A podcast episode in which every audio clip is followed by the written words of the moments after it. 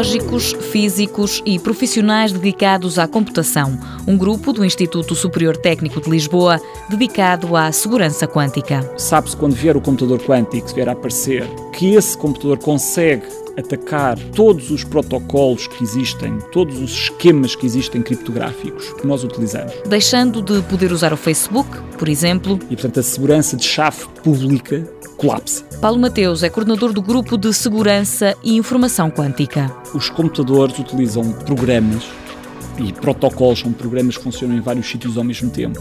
Para nós acedermos à internet, para pagarmos os impostos, de certa forma seguros. Garantidamente a gente supõe que aquilo é seguro. O que acontece é que muitos desses problemas que nós utilizamos para ser seguros não são, são passam de conjecturas. Ninguém nunca provou que eles são seguros.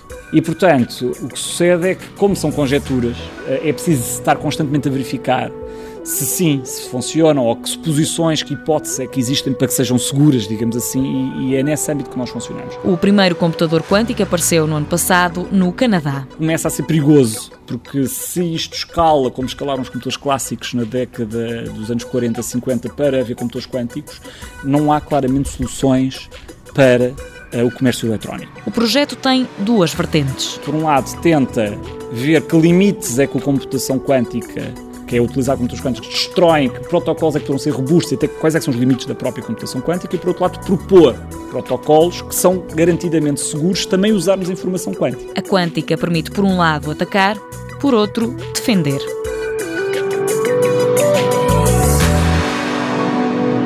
Mundo Novo, um programa do Concurso Nacional de Inovação BSTSF.